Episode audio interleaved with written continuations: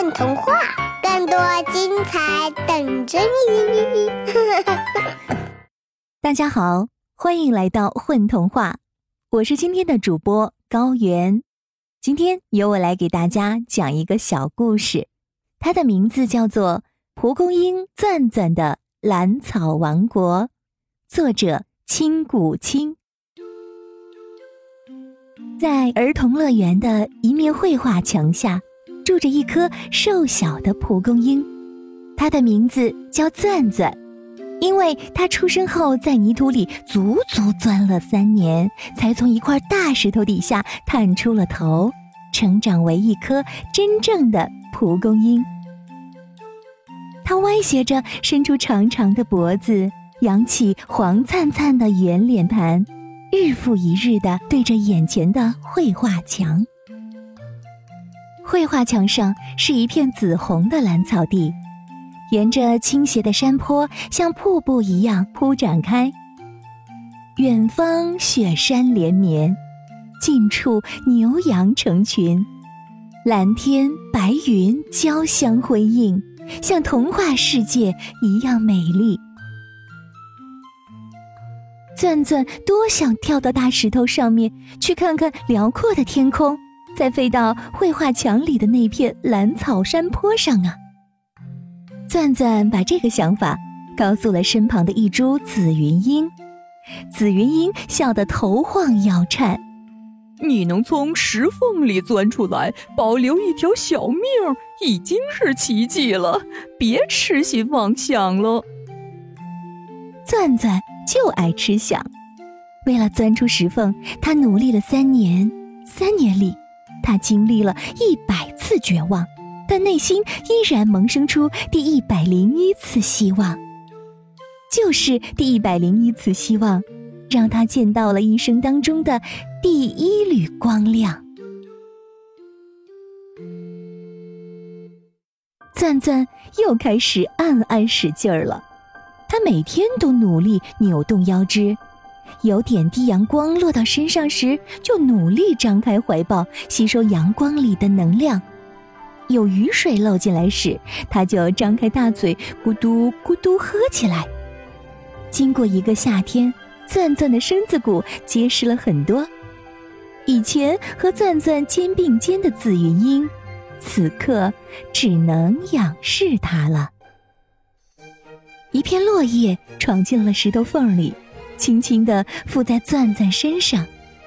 三天后，一阵强劲的秋风掀开了落叶，钻钻头顶那朵大黄花不见了，取而代之的是一团毛茸茸的白色球球。钻钻，你生病了吗？你的大黄脸盘子呢？紫云英仰头问道。我健壮着呢。我很快就要跟你说再见了，钻钻说道。哦，你要走了？紫云英一激动，头顶的花瓣掉下来两三片。常年不见阳光的她，身体越来越差了。秋风一吹，就忍不住咳嗽。是的，我要去绘画墙里的那片蓝草山坡。钻钻语气坚定地说。一阵风吹过，头顶白色球球像变魔术一样，分离成一朵朵小伞花。棕色的伞柄在风里旋转着，离开了地面，高高飞起。回，回，你你还回来吗？被风吹得直不起腰的紫云英，断断续续地说：“再见，你多保重。”我看见蓝天了，太大了！我在蓝天的怀抱里飞翔啦！钻钻高声大喊着，声音逐渐消失在紫云英耳畔。钻钻努力张开小伞飞翔着，白云冲他微笑招手，他陶醉在美景里。忽然，眼前横穿出一只老鹰，翅膀重重地拍在他身上，他从空中翻着连环跟头，跌落到了地面上。糟糕，钻钻掉进泥潭里了，白色的小伞被粘稠的湿泥巴弄脏了。他倔强地挣扎着从泥潭里站起，还没立稳脚跟，就又跌倒了。钻钻反复试了几次，都没能成功脱离泥潭，全身像小花猫一样。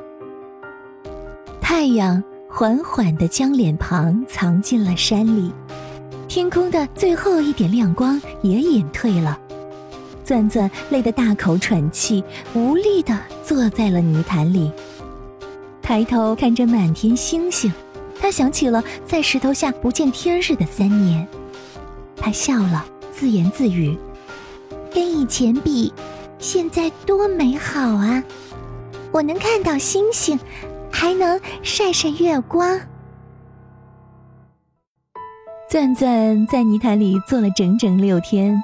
身上的泥被太阳晒成了硬块，他努力起飞，但小伞上的泥块太重，根本飞不起来。钻钻撅起小嘴，攥紧小拳头说：“有第一百次跌倒，就有第一百零一次站起，坚持到底，永不放弃。”第七天，有一只小狐狸经过泥潭。钻钻瞅准时机，一把抓住小狐狸的尾巴，逃离了泥潭。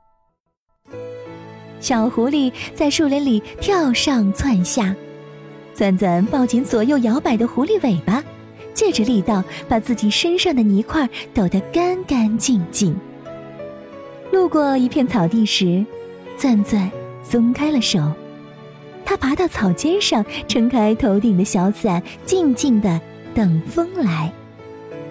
一个小时，两个小时，傍晚时分，起风了。钻钻顾不上脚底的酸痛，奋力向上跳跃。小伞在风里旋转起来，它又飞上天空了。星星睁开了亮晶晶的眼睛，月亮也爬上了树梢。钻钻在童话一样美丽的夜空里尽情飞翔。第二天清晨，阳光普照，万物苏醒。钻钻从空中俯览大地，远处的雪山沿着天际线展开，山脚下不远的地方是绿色的山坡，山坡上有大片大片的紫红色，这不就是绘画墙上的画面吗？钻钻兴奋极了，它向那片山坡飞去。紫红色蓝草花海就在脚下了，他收拢小伞，整个身体落进花海里，花香淡淡的，甜甜的。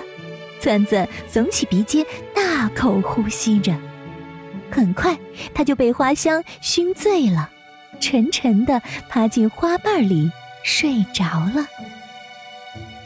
第二年春暖花开时。有人在兰草边立了一块石头，上面刻着“兰草王国”。有个小朋友将头探进盛开的兰草花下，惊喜地大呼着：“妈妈，快看，这里躲着一片金黄色的蒲公英！”这是钻钻和他的儿女们，他们生活的快乐惬意，没有人知道。这里其实是蒲公英钻钻的兰草王国。还没有关注“混童话”微信公众号吗？每日有礼哦！